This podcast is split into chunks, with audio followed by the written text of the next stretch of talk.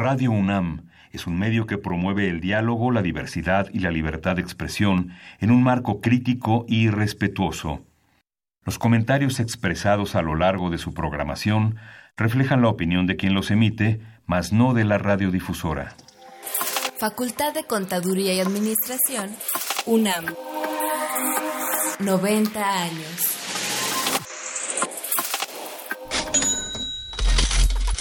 Consultorio Fiscal. María Concepción González de Chicago dice que hace 12 años Radio. presentó suspensión de actividad. Un programa de Radio UNAM Hay una PTU entonces que se determina. y de la Secretaría de Divulgación y Fomento Editorial de la Facultad de Contaduría y Administración. Si bien es cierto, estamos, hablando- estamos comentando todo lo que tiene con la. Tocaremos el tema de las deducciones personales, obviamente, porque no son tan fáciles de aplicar en realidad. Consultorio Fiscal. Radio.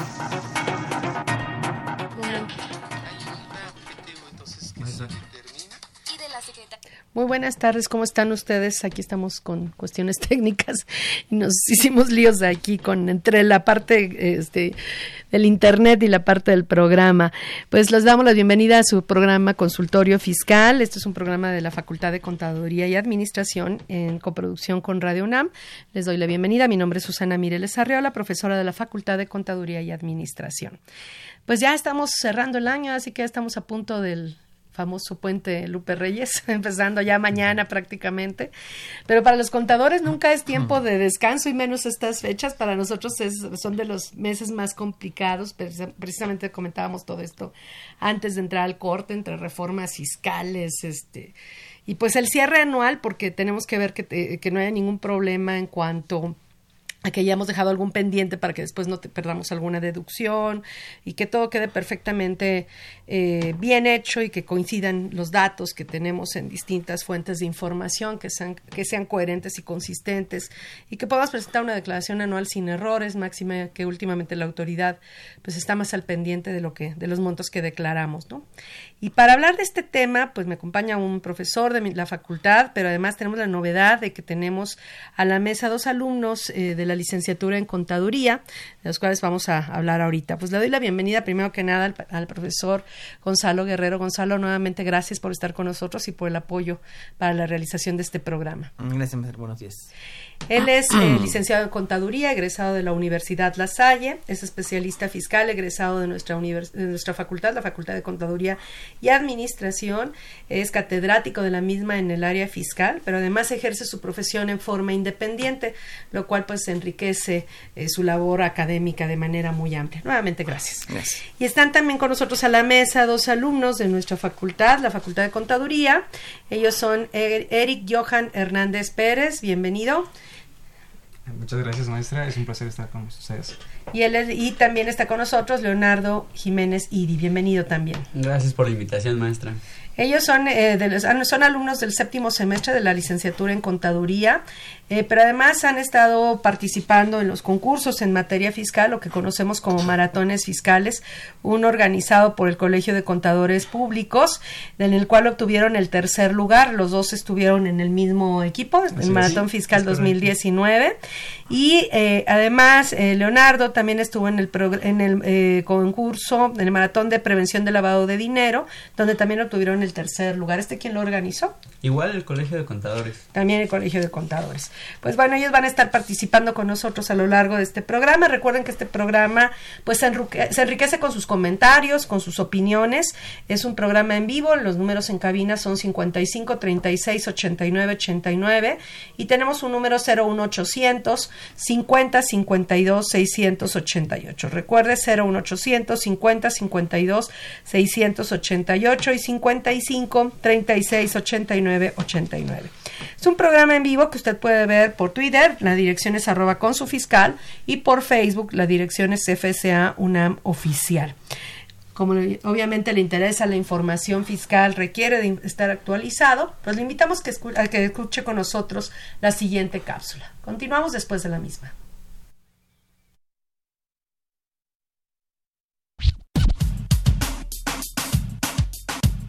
Consultorio Fiscal. Radio.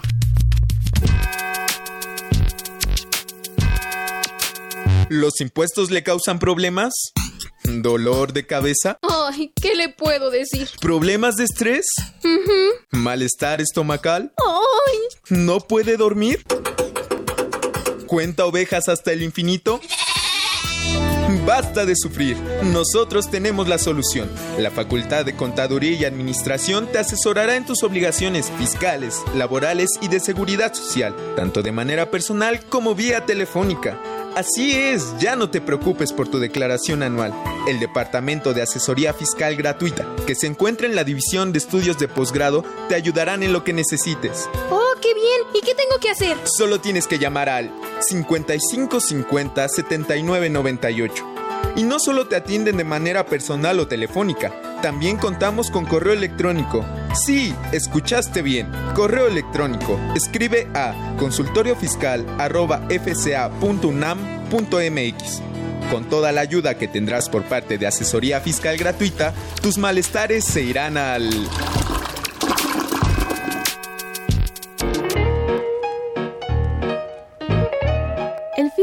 atrae, pero quien resuelva tus problemas fiscales, ay, enamora.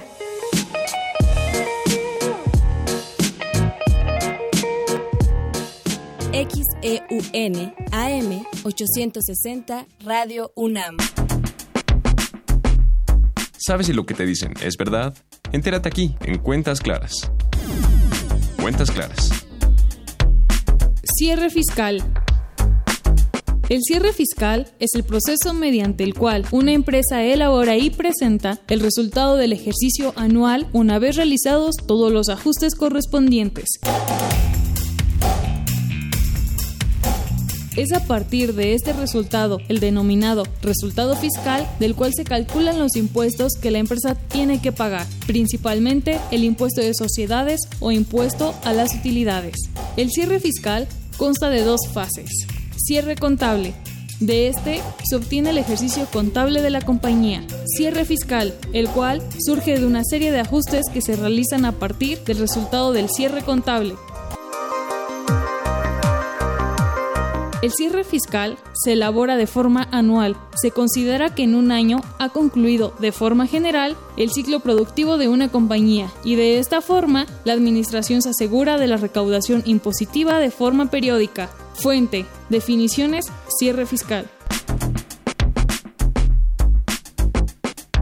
Cuentas claras. Llámanos, nos interesa tu opinión. Teléfonos en cabina 5536 8989. Lada 01800 5052 688.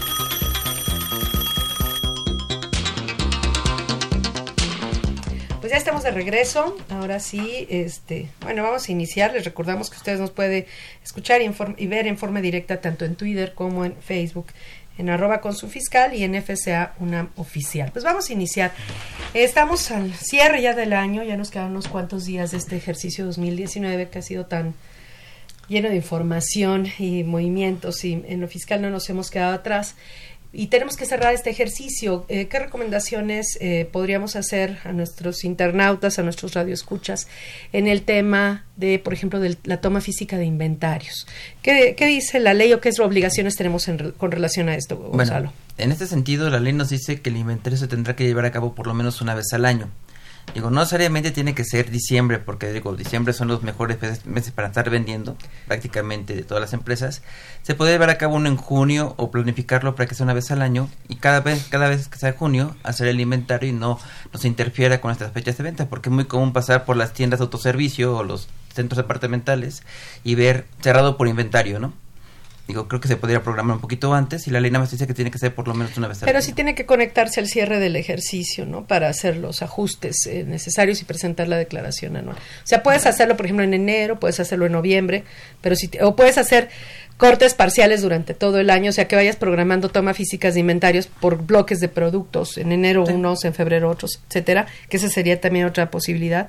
Pero al cierre del ejercicio tiene que estar de alguna manera revisado físicamente Sí, claro. lo que tenemos en el almacén contra lo que tenemos en, en, en nuestros sistemas de nuestros en los programas de cómputo para el control de los inventarios, ¿no? No sé si quieres agregar algo. Efectivamente, este, como bien nos establece el artículo 76, es una obligación de los contribuyentes este, llevar a cabo el inventario y al respecto en el reglamento de la ley del ISR nos establece que, como menciona, se puede hacer de dos formas, ya sea llevar como periódicamente esos inventarios y ajustarse al cierre a diciembre o hacerlo dos meses antes de que concluya el ejercicio y de igual manera ajustarlo al cierre. Te dan ahí dos opciones. ¿Qué problemática generaría tener diferencias entre lo que está en el almacén físicamente y lo que dicen nuestros controles? O sea, no sé, que en el almacén tengamos pues de más o de menos, porque podría ser los dos, cualquiera de los dos problemas. ¿Qué, qué, qué tendría, qué efectos tendría esto, Leonardo? Eric, perdón. Bueno, pues primeramente eh, las diferencias de inventarios, en caso de que tengamos faltantes, lo primero que viene a la mente es IVA es que se considere enajenación a menos de que eh, podamos comprobar el faltante, del porqué del falta, eh, de este faltante. Eh, igualmente, como un control interno, pues no debería de existir estas diferencias, que sabemos que ya cuando son almacenes muy grandes o mercancías muy, muy específicas se puede dar el caso y es muy común, entonces pues esa es la implicación que de pronto vería el control interno es como algo eh, previo para que precisamente no, se no se den estas diferencias, ¿no? Entonces, si, no, si nos falta, bueno, ¿y por qué podría faltarnos? Podría haber también mermas. Mercancías en tránsito. Ajá, ah, bueno, pero si mercancías en tránsito sí tendríamos que reflejar, no estaría en el almacén, ¿no? Ajá.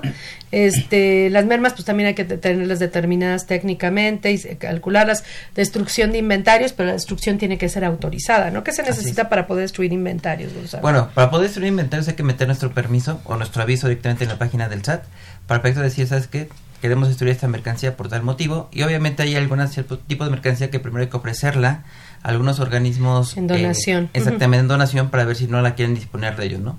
¿Cómo se hace este ofrecimiento? O sea, si yo no quiero, de entrada no quiero destruir, sino primero la voy a ofrecer en donación, este, ¿cómo se hace este, este ofrecimiento? De igual manera, en la página del SAT tú pones tu mercancía que vas a ofrecer para ver si hay alguna AC interesada en poderla recuperar algo de esa mercancía, ¿no?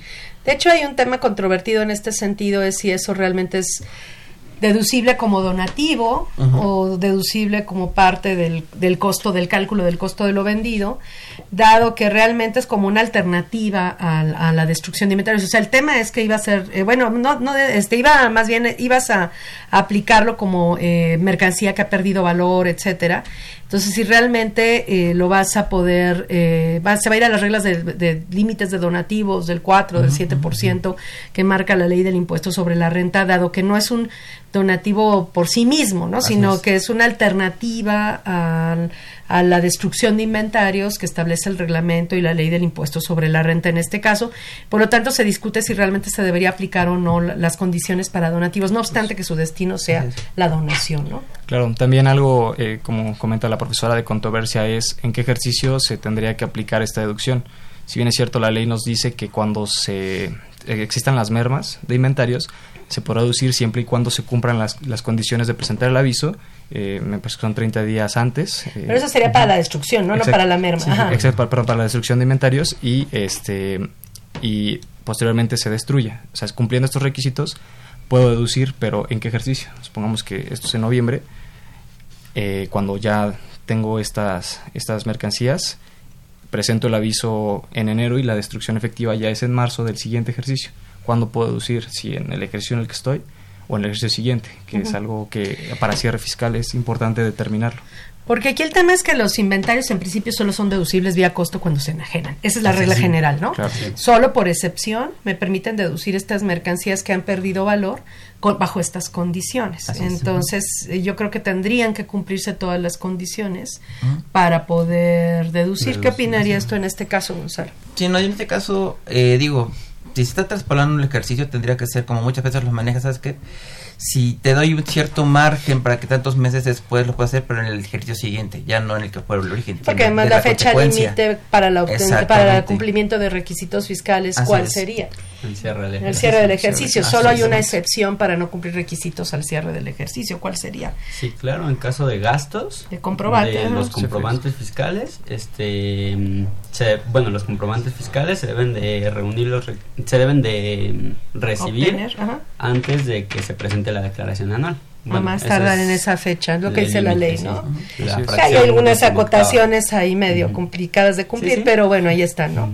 Entonces, en inventarios hay que hacer la toma física, hay que tener eh, pues cuidado de que de establecer controles internos que eviten pues los sobrantes o los faltantes de inventarios, los sobrantes nos pueden llevar a un caso de enajenación en materia de IVA. Eh, y, eh, y, bueno, también una presunción de ingresos en materia de ISR. ¿Y si me sobra? ¿Qué pasa si me sobra en lugar de que me falte? ¿Qué podría suceder ahí? Ahí podríamos hablar a lo mejor quizá de compras sin comprobantes, más bien. Que eso le puede dar un indicio a la autoridad de poder decir, ¿sabes qué? Este es omitiendo ingresos. Exactamente. Sí, a lo mejor puede ser una cuestión de importación, de, como lo llamamos, eh, payuca, por así decirlo, contrabando. Contra, de contrabando podría ser también un indicio ahí de, que afortunadamente para los contribuyentes el SAT no ha hecho uso de sus facultades en la toma física de inventarios, no ha estado presente en las tomas físicas de inventarios, porque todo se ve en los inventarios. Sí, final del día todo, sí. todo está ahí, ¿no? Bueno, en las empresas que tienen manejan ese tema, ¿no? Eh, bueno, y también puede darse el caso de las mercancías, de que yo tenga mercancías en consignación. Eh, por ejemplo, que otra empresa me dé mercancías para que yo las tenga en exhibición y yo las venda, pero esté en propiedad todavía de la otra empresa. Entonces ahí tengo que tener perfectamente controlados físicamente los productos para decir cuáles son míos y cuáles son de terceros que estoy este, colocando por cuenta de ellos.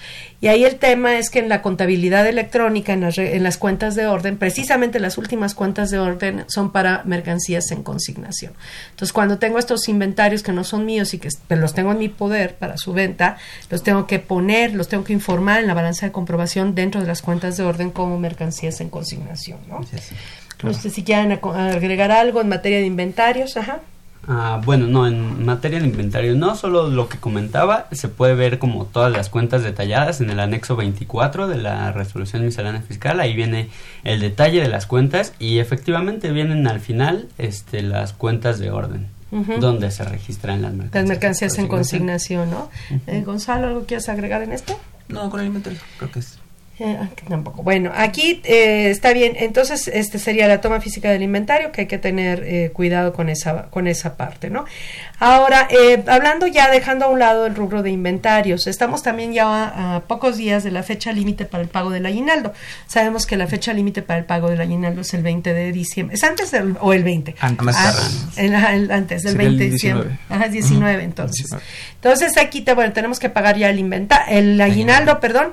Pero obviamente el pago del aguinaldo, pues obviamente lleva consigo un impuesto, pero además tenemos todas las percepciones que ha cobrado nuestro, el trabajador durante todo el ejercicio, que hay que donde en principio el patrón es el obligado a hacer el cálculo anual y probablemente haya diferencias a cargo del trabajador.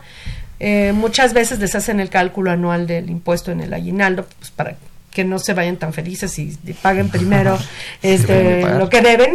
Claro, eh, tomen chocolate y paguen lo que deben, pero se van antes paguen lo que deben. Entonces, este, ¿qué, ¿qué recomendaciones o qué comentarios tendrían precisamente con relación al cálculo del impuesto anual de los trabajadores? ¿Cuándo es obligatorio? ¿Cuándo no es obligatorio? Si realmente es obligatorio hacerlo ahorita en el aguinaldo o es recomendable nada más. ¿Qué, qué tendríamos en este tema? Gonzalo, Ok, bueno, aquí en materia del aguinaldo es importante establecer primero quiénes tienen derecho y quiénes no. Obviamente todos los trabajadores, aunque sea proporcional, no hayan estado todo el año elaborado, tienen derecho a la parte proporcional de esos días que elaboraron para efecto de poder determinar la cantidad. Hay que recordar que si bien eh, se puede manejar dentro del mismo pago de la quincena o a lo mejor sacar una tira especial o un, pago especial solamente para el aguinaldo y tenemos la opción del reglamento que nos va a permitir determinar el, bajo esta opción determinar cuál sería el impuesto solamente del aguinaldo, ¿no? Lo cual es a fin de cuentas sigue siendo un pago provisional porque a final de cuentas en el ajuste anual que se tiene que hacer o la, anual pues va que, que tiene que quedar el impuesto que tiene que ser ni más ni menos. Te retuvo de más, tendrás un saldo a favor, aplicarse en diciembre, se te retuvo de menos, pues es ahí donde realmente se le tiene que descontar al trabajador y es cuando el trabajador principal tiene su caja, ¿no? Me dieron mi aguinaldo, mi prima vacacional, pero todo se me fue en impuestos, ¿no? ¿Por qué? Porque hubo un ajuste que se queda mejor a lo largo del año se te hicieron las retenciones eh, muy justas o, menos de los que realmente o tiene ingresos variables no exactamente. Que ahí el tema eh, cuál sería la fecha bueno hay que si tienes saldo a favor hay que devolvérselo en la medida de lo posible o, o, ya lo recuperará pero en el caso del saldo a cargo, ¿cuándo es la fecha límite para que el patrón pague esas diferencias a cargo del trabajador?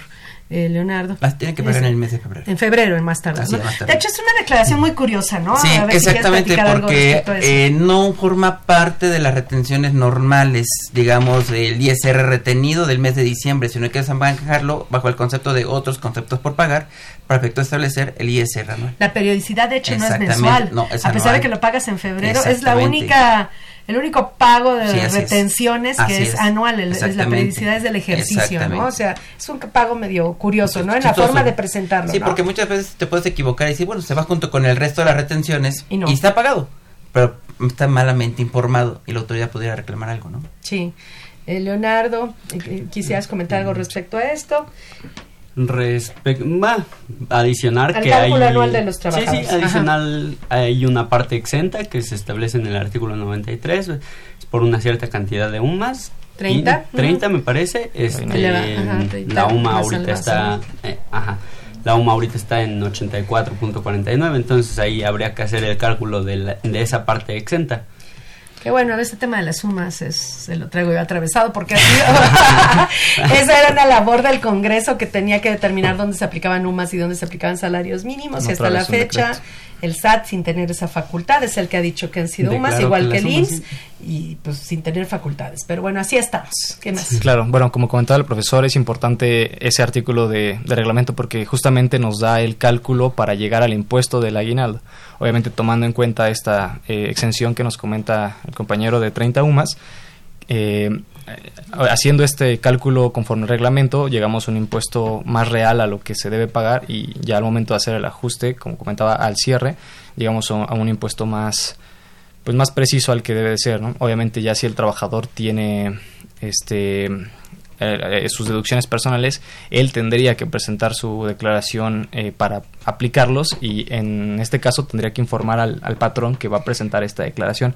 Sin embargo, también hay algo curioso que para los trabajadores que entran después del primero de enero, eh, los patrones no están obligados por la ley del impuesto sobre no la renta. cumplen todo el año, ¿no? Exacto, Se van antes de diciembre esa- o entran en cualquier parte del año. Ajá. Sí, supongamos que entran en, en marzo y siguen hasta diciembre. El patrón no estaría obligado, pero ellos, en este caso, la ley tampoco los obliga, que pues, por facultad tendría que hacerlo, eh, en este caso, el patrón, puesto que es la persona que tiene un mayor control de estos ingresos y un trabajador Pero no si no cumple tan- todo el año no está obligado a hacer el Exacto, no está anual, obligado, ¿no? pero ya en temas prácticos lo que he visto es que hacen eso, que el patrón es el que lo calcula, pero sí es algo el- que hay que cuidar. Pero sí, pero él puede no hacerlo. o sea, Podría no, no o sea, hacerlo. estar obligado no Exacto. está. Podría no hacerlo. Lo que nunca le. ¿Qué pasa si no le avisa el trabajador al patrón que va a hacer declara que va a hacer su declaración anual? ¿Perdería el derecho a hacer esa declaración Hasta si no le avisa? Hasta años anteriores sí, porque sobre todo cuando acabamos la, la declaración informativa múltiple, era cuando marcaba el patrón si hice anual, no hice anual. Y de eso se pasaba mucho el SAT para que personas que no habían avisado al patrón previamente y ellos presentaban por su cuenta la declaración anual del ejercicio y les daba un saldo a favor, se las negaban porque, oye, ¿sabes qué? Tu patrón ya hizo Tu la anual. cálculo anual. Exactamente, entonces sí era importante. Actualmente eh, te dice que, bueno, a través de la miscelánea te dicen, bueno, si tu saldo a favor es- viene por ingresos por sueldos y solamente se origina de deducciones personales, no importa el escrito, aún así procede tu, Tu devolución. devolución. Aunque se duplique propiamente, digamos, el cálculo, porque el patrón ya lo hizo y, y el trabajador eh, lo va a hacer también. Así es. Este, ya no es necesario que le avise. Si le avisó o no le avisó, ese es, ese es un lado. De hecho, es un es. criterio de la Corte que se volvió un criterio normativo en este caso y luego que está en reglamento, ¿no? Así es. Entonces, este, bueno, pero antes de, vamos a seguir con este tema de los salarios, pero antes vamos a hacer una pausa. Es, continúa con nosotros después de, este- de la misma.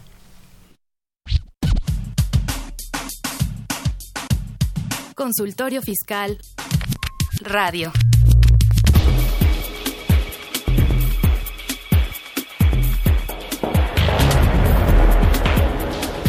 En esta edición, la 727 Consultorio Fiscal, como siempre, aborda interesantes artículos de corte jurídico, laboral, contable, financiero, prevención de lavado de dinero y fiscal.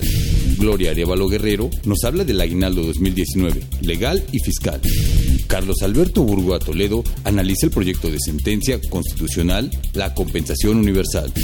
Marta Josefina Gómez Gutiérrez explica la desaparición del pensionado para seguro social. Otros artículos no menos importantes son combate a la evasión fiscal, el gobierno contra la defraudación, contrabando y venta de facturas, y las principales disposiciones publicadas en el Diario Oficial de la Federación. Estos y otros temas de gran interés se presentan en el número 727 de Consultorio Fiscal. Suscripciones a los teléfonos 5616-1355 y 5616-7755. También a través de la tienda electrónica publishing.fca.unam.mx o en la revista electrónica consultoriofiscal.unam.mx.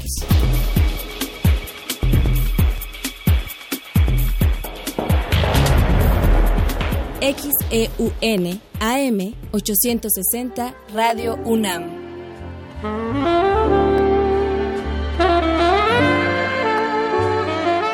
Bésame despacito.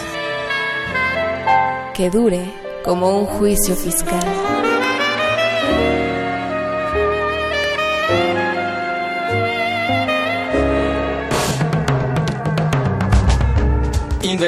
Para aprender.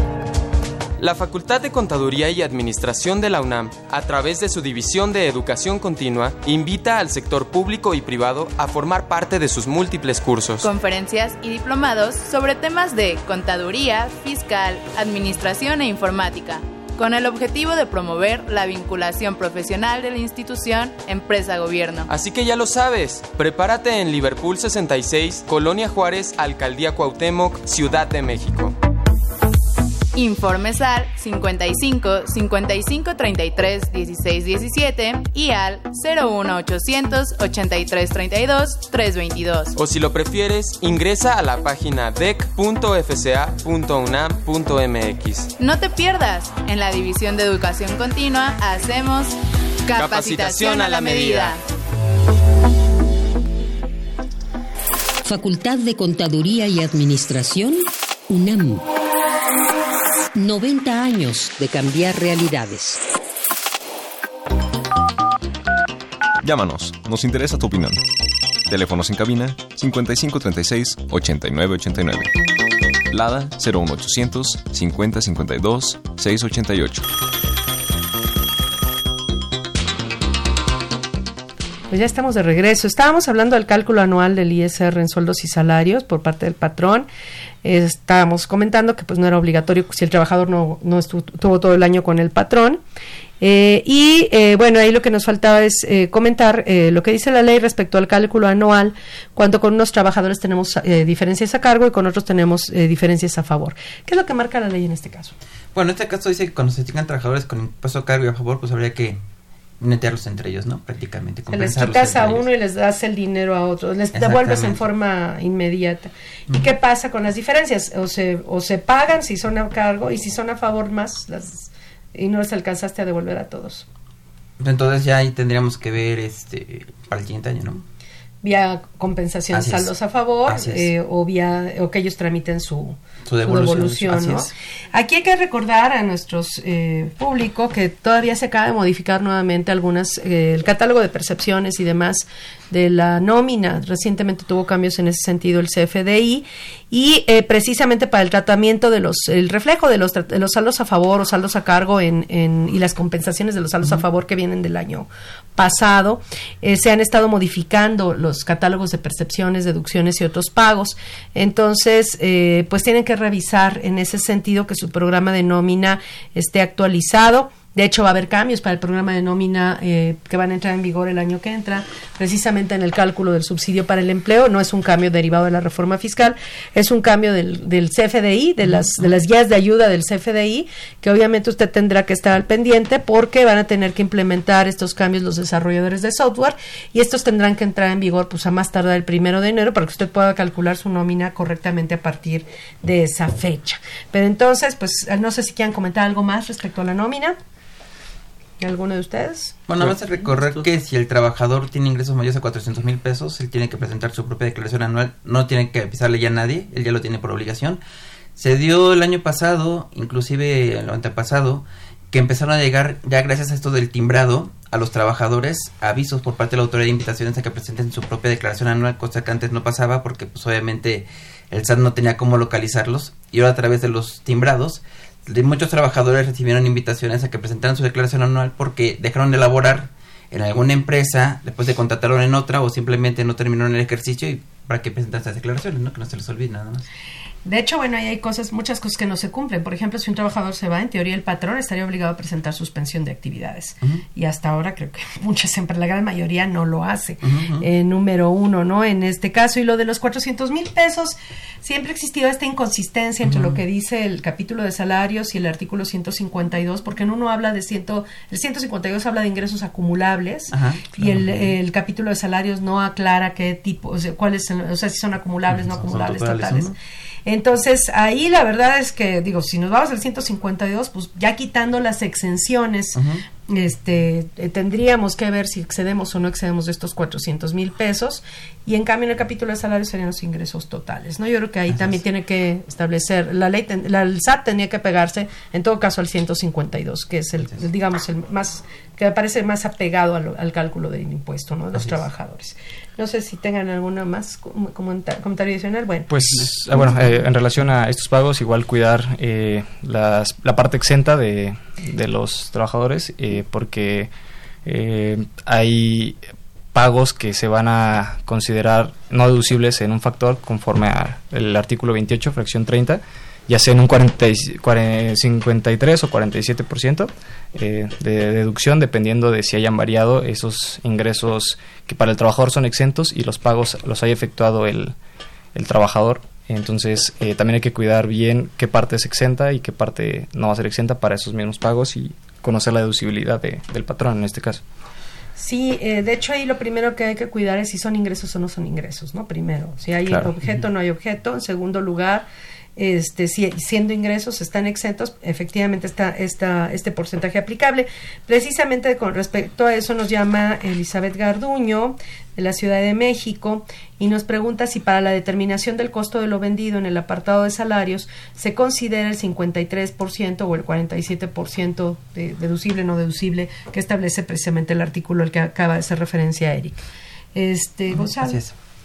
No hay ninguna excepción. no, Efectivamente, en el costo de lo vendido tendríamos que quitar esta parte de la, de los, de la mano de obra, ¿no? De la mano de obra eh, que integra el costo de lo vendido deducible.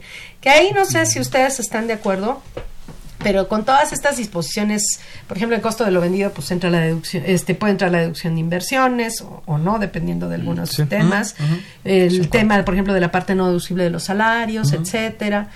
Eh, pues realmente para el cálculo del costo de lo vendido fis- desde el punto de vista fiscal, creo Sí. que no habría otra cosa que hacer más que una conciliación entre el costo de lo vendido contable y el costo de lo vendido fiscal, ¿no? Así es. Así es. Eh, precisamente considerando los no deducibles, los gastos Así sin requisitos fiscales.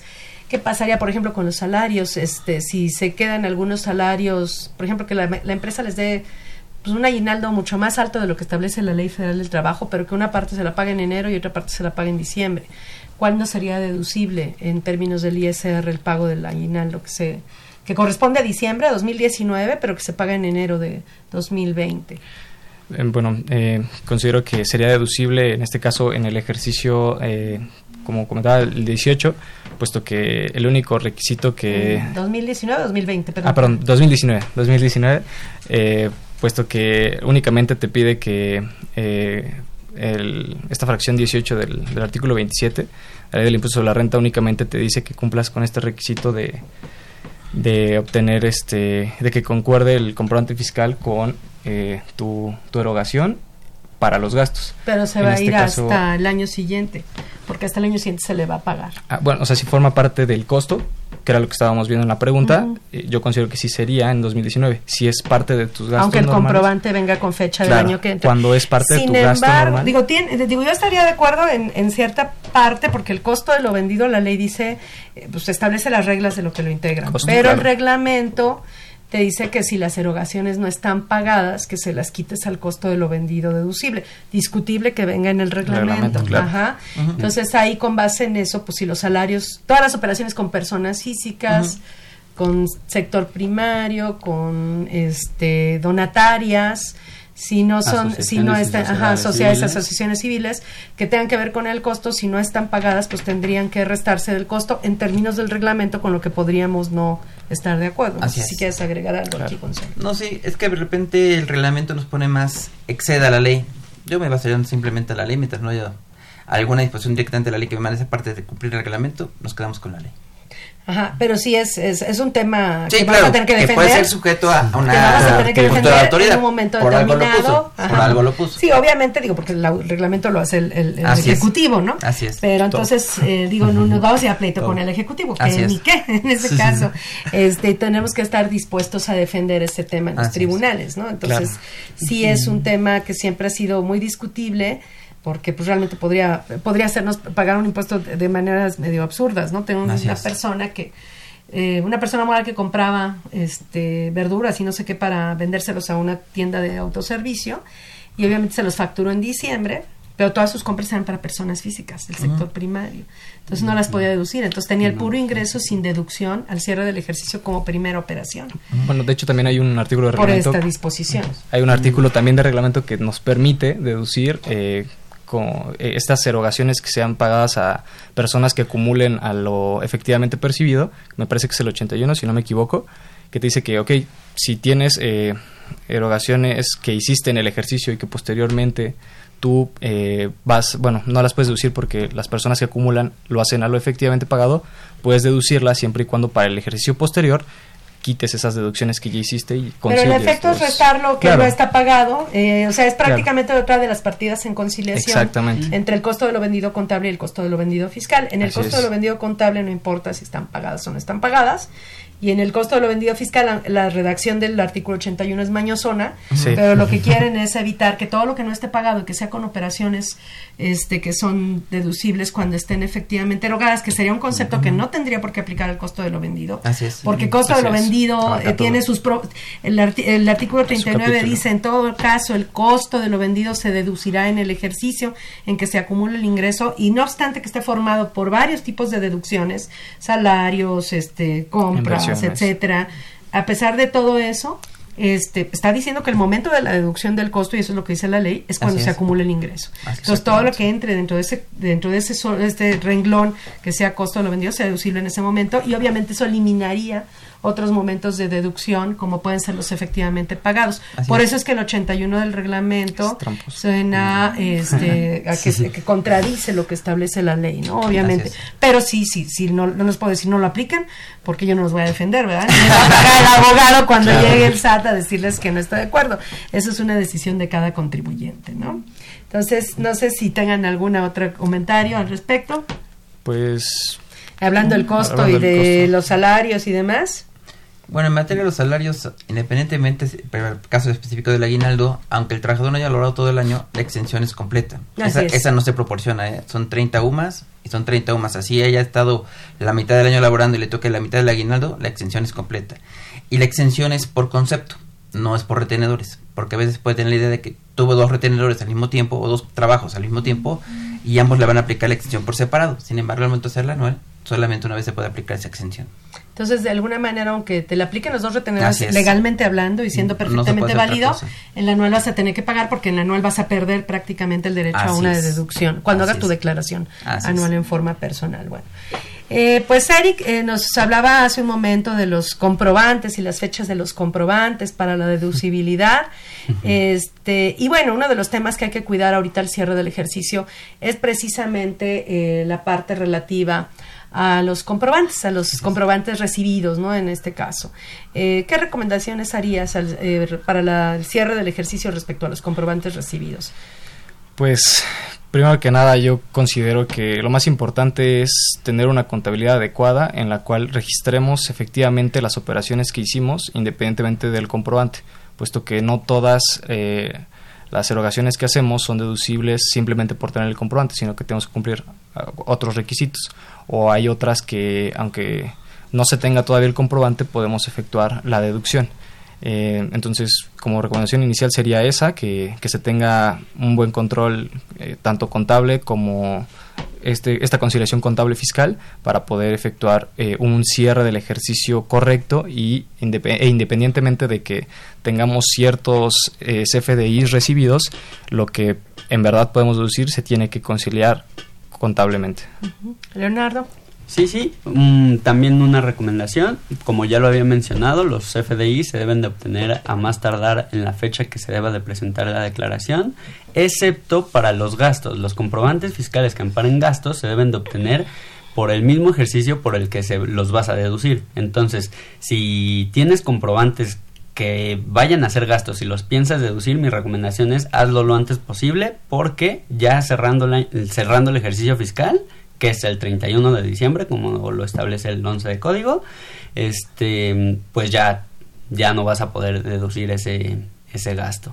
Igual los FDIs por anticipo sí se pueden deducir solo la parte del anticipo y ya después vas a hacer como esa conciliación entre el total que ampara la factura y el anticipo es lo que, lo que vas a poder deducir. Bueno, ahí tendríamos dos excepciones. Primero, en el caso de los anticipos, los anticipos a proveedores, ¿no? Eh, porque son parte del rubro de inventarios. Eh, si son parte del rubro de inventarios, eh, se deducirían hasta que se forme parte del costo de lo vendido.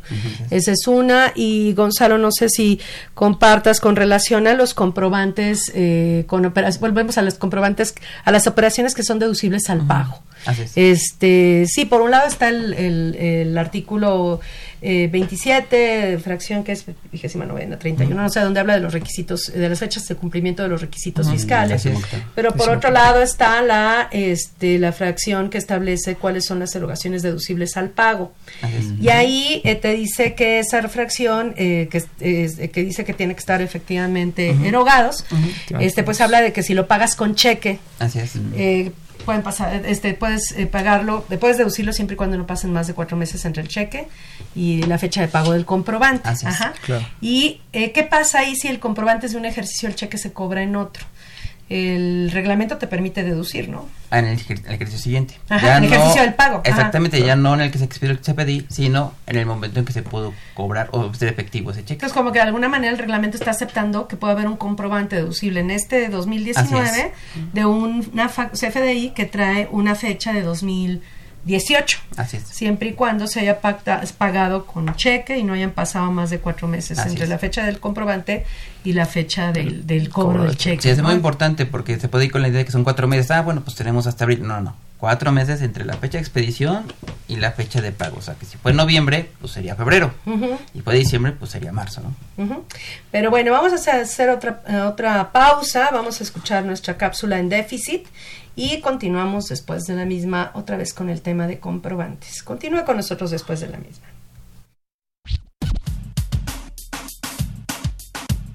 Consultorio Fiscal Radio.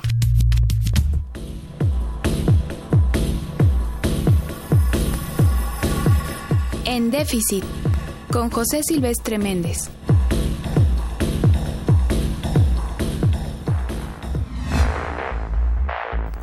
Uno de los graves problemas estructurales del país continúa siendo el del empleo, que representa un déficit para la economía mexicana, pero sobre todo para miles de mexicanos que no cuentan con un trabajo digno y decente. Llevamos un año del nuevo gobierno, de la cuarta transformación, como el propio gobierno la llama, y los problemas del desempleo, subempleo, trabajo informal, precarización laboral y subcontratación siguen siendo un lastre muy pesado para muchos trabajadores y sus familias.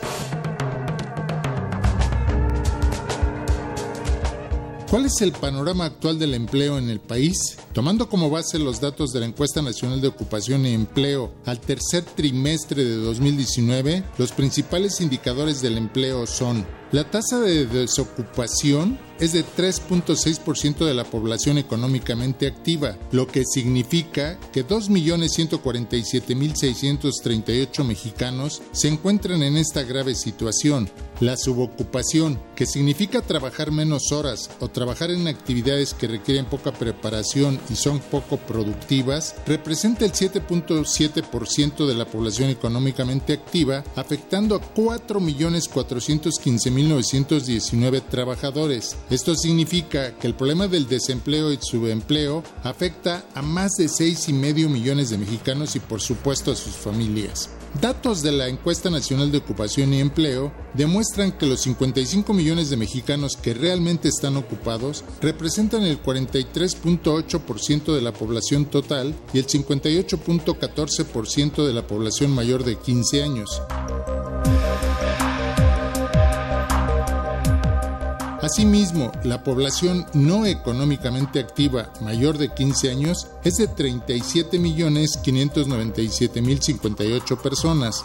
La informalidad laboral es uno de los graves problemas de la economía del país. En efecto, de acuerdo con la misma fuente, 32.2 millones de personas tenían un empleo informal.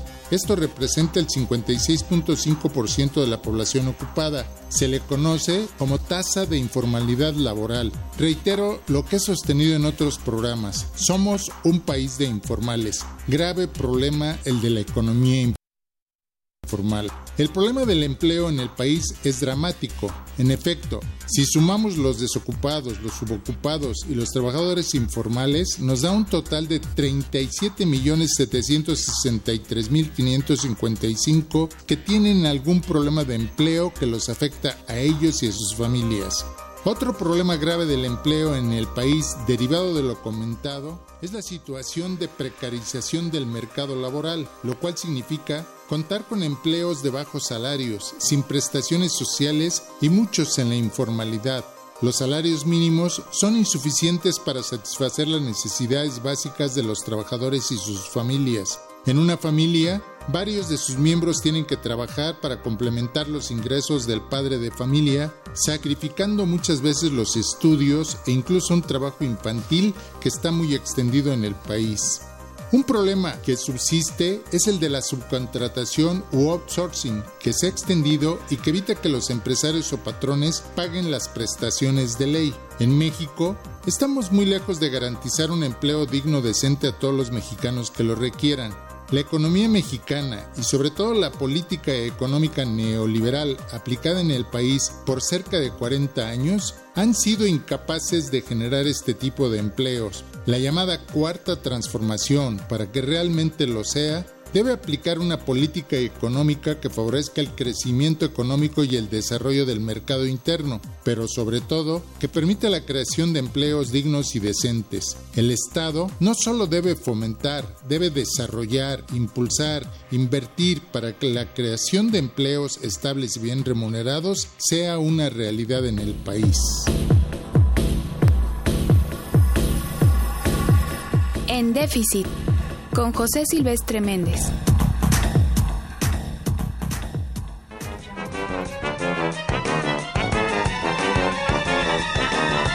Ahora, para presentar tu declaración, no necesitarás un contador. Necesitarás dos, tres, cuatro,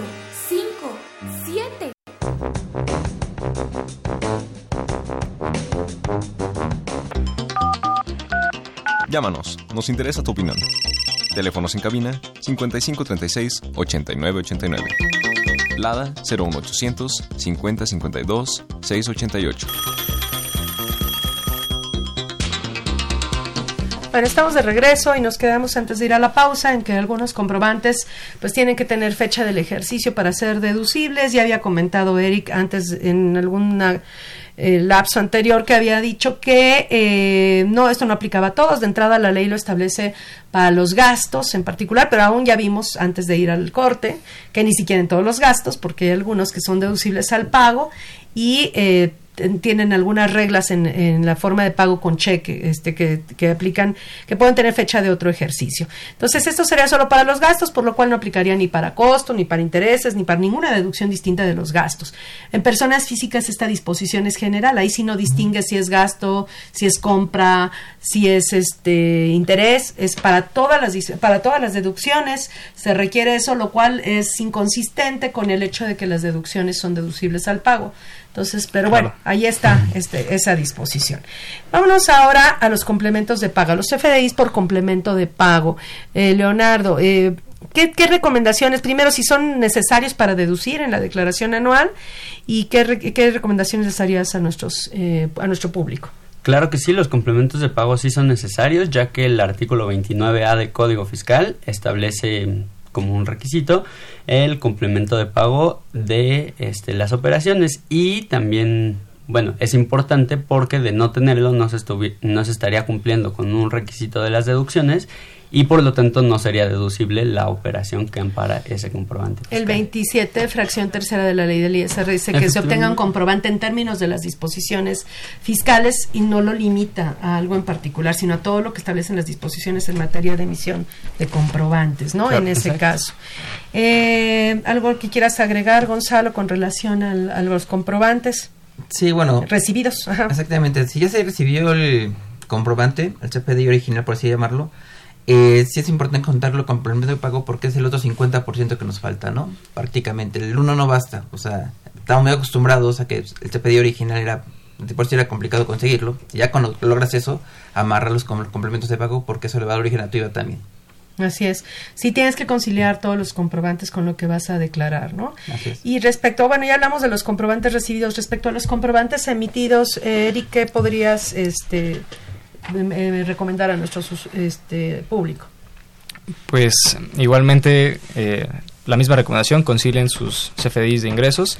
Eh, adicionalmente, eh, sí tienen que cuidar todos los requisitos que establecen las disposiciones fiscales y que justamente hablando de, de complementos, eh, cuando, o sea, cuando se hagan en una sola exhibición, efectivamente no es necesario emitir el complemento de pagos, sin embargo, cuando se haga en más de una, conforme lo establecido en el artículo 29, sí se tiene que emitir este complemento de pagos. Entonces hay que cuidar eh, el tipo de, pago que vas a recibir, si es en una sola exhibición o si va a ser en, en diferentes pagos y que bueno, esto ya con tus proveedores eh, normalmente ya lo tienes eh, establecido, pero sin embargo cuando son en empresas o sociedades que tienen operaciones con el público en general y hay veces que, que no, no conoces bien si sí te van a pagar o no, si das algún tipo de crédito, podría haber una, un, un tema con los FDIs.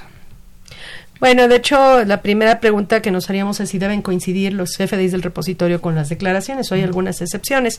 Que ahorita vamos a comentar esto, nada más que tenemos una pregunta de Mauricio Rosas de Iztapalapa, que nos pregunta qué sucede si en el ejercicio 2019 he realizado compras, pero durante el mismo ej- ejercicio el proveedor no me ha dado factura.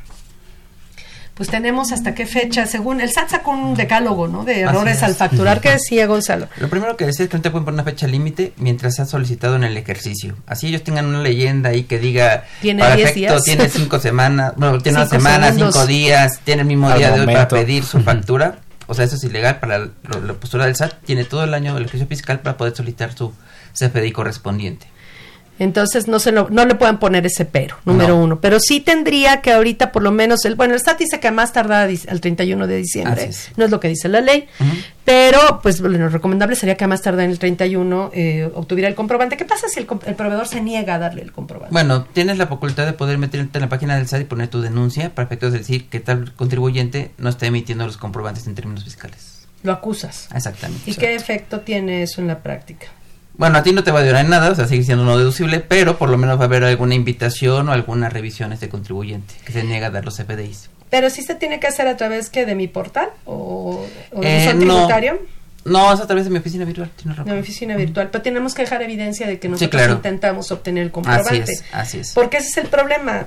Realmente el SAT es. me podría castigar por no tener deducciones si yo reporté al proveedor y el otro no me lo quiso emitir, no me quiso emitir el comprobante, pues el problema no es mío. Bueno, o sea, sí me da un me coloca en una situación pero de imposibilidad. Así es. En ese caso. Bueno, ahora, hablando de los comprobantes emitidos, ¿qué eh, diferencias tenemos posibles entre el, entre el repositorio, entre los CFDIs que están en el repositorio y los ingresos que voy a declarar? ¿Cuáles podrían ser inco- eh, inconsistencias válidas, legales, que tengo que obviamente conciliar? Bueno, una de ellas es también que hay que considerar que este es un, como un previo, un corte al mes de noviembre. No queremos ubicarlo como a diciembre. Ah, ya terminé diciembre y vamos a ver cómo estoy. No, la primera coincidencia es que es un corte a noviembre. Entonces, eso es lo primero que lo vamos a tener. Cierra en noviembre y ve si realmente coinciden los ingresos. Pero puede haber diferencias, ¿no? Por ejemplo, los CFDI sustitutos. Que de alguna Claro. manera, ¿qué pasa si, por ejemplo, cancelé en diciembre de 2019 un CFDI porque tuvo un error y el cliente me dijo, pues cámbiamelo? Y se lo Ujú. cambié y lo emití ya con fecha de 2019. Fue del año pasado y lo emití en este año. En ese caso, ¿qué pasaría? Este, voy a tenerlo, vas porque yo, y yo la mercancía se entregó el año pasado, se Sí. pagó el año pasado. Lo único es que el er- el- la factura tenía un error y se modificó y se sustituyó en, en este año. Así. La deducción es del año pasado, el ingreso es del año pasado. Independientemente de que el comprobante correcto haya quedado en este año. Entonces, esa es una de las posibilidades de diferencia entre los, entre los FDIs emitidos y los ingresos a declarar. El tema de los anticipos, por ejemplo, eh, Leonardo. Bueno, efectivamente, como comentas, y también antes de pasar a eso de los anticipos, este, como recomendación también sería checar si las, los FDIs los cancelaron o qué hicieron, porque muchas veces...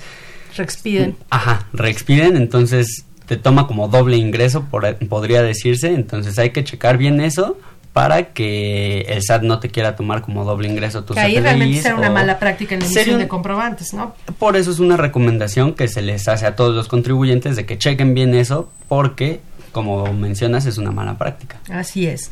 Eh, entonces hay muchas razones en el caso de los anticipos. De hecho, por, por la guía de llenado de los FDIs se emiten dos comprobantes, pero se anula la duplicidad con un CFDI tipo egreso, ¿no? En ese caso. Entonces eso es lo que lo que hay que apegarse a las guías para evitar estas malas estas malas prácticas. Y bueno, se nos acabó el tiempo. Yo nada más les recomendaría a nuestro público que también hay que analizar las cuentas por cobrar, porque eh, las que cumplen un año sin cobrarse y no exceden de 30 mil UDIs, se pueden deducir siempre y cuando se presente un aviso el 15 de febrero. Entonces son de las cosas que tendríamos que estar cuidando. Pues les agradezco a todos ustedes. No sé si quieren agregar algo. Tenemos unos segundos antes de concluir. Gonzalo. Bueno, en este caso nada más que chequen, que tengan sus comprobantes y que la forma de pago sea la correcta, porque a veces pueden ser que pongan por un pago efectivo y realmente fue con cheque y adiós a la deducción. Sí, ahí, tendrían que pedir la sustitución y cancelar y sustituir. Y, ligar, y ligar, vincular los dos comprobantes. Los fiscales. Eh, Leonardo. Este, como recomendación, que chequen bien todos los requisitos de las deducciones, no vaya a ser que alguna deducción en particular este, les afecte y no sea deducible y pues llevar un buen control en la contabilidad. Eso es esencial para tener un cierre fiscal mm, sencillo. ¿Y Eric? Eh, bueno, adicionalmente también eh, hay que considerar todas las declaraciones informativas que hay que presentar, así como todas las cuentas fiscales que debemos de llevar al cierre del ejercicio y que tengamos que actualizar a ese cierre. Así es, y las, pérdidas fiscales que son las, que las podemos perder si no las aplicamos correctamente. Exactamente. Pues les agradecemos a todos en nombre de nuestra facultad el apoyo para la realización de este programa. Los invitamos a nuestro público, lo invitamos la próxima semana con el tema eh, Panorama Económico, que va a ser un programa grabado. Eh, este es un programa eh, que coproduce en nuestra facultad, la Facultad de Contaduría y Administración y Radio UNAM, su director Benito Taibo, por parte de nuestra facultad, el director, el maestro Tomás Humberto Rubio Pérez, el secretario de Divulgación y Fomento Editorial, el doctor José Ricardo Méndez Cruz. En los controles técnicos, Gerardo Zurrosa, en la producción por parte del Departamento de Medios Audiovisuales y eh, de Métodos Audiovisuales de la Facultad, en Nezahualcóyotl Jara, Alma Villegas, Juan Flandes, Tania Linares, Emanuel Sotelo, Antonio Calvo, Jania Centeno, Mariana Romero, Karina Estrada y Virginia Cruz. Pues muchas gracias eh, por acompañarnos y por mi parte, pues felicidades. Es el último programa que me toca conducir este año. Así es que les deseo unas felices fiestas y un buen 2020. Gracias. Muchas gracias. Muchas gracias. Consultorio Fiscal. Un programa de Radio UNAM y de la Secretaría de Divulgación y Fomento Editorial de la Facultad de Contaduría y Administración. Consultorio Fiscal Radio.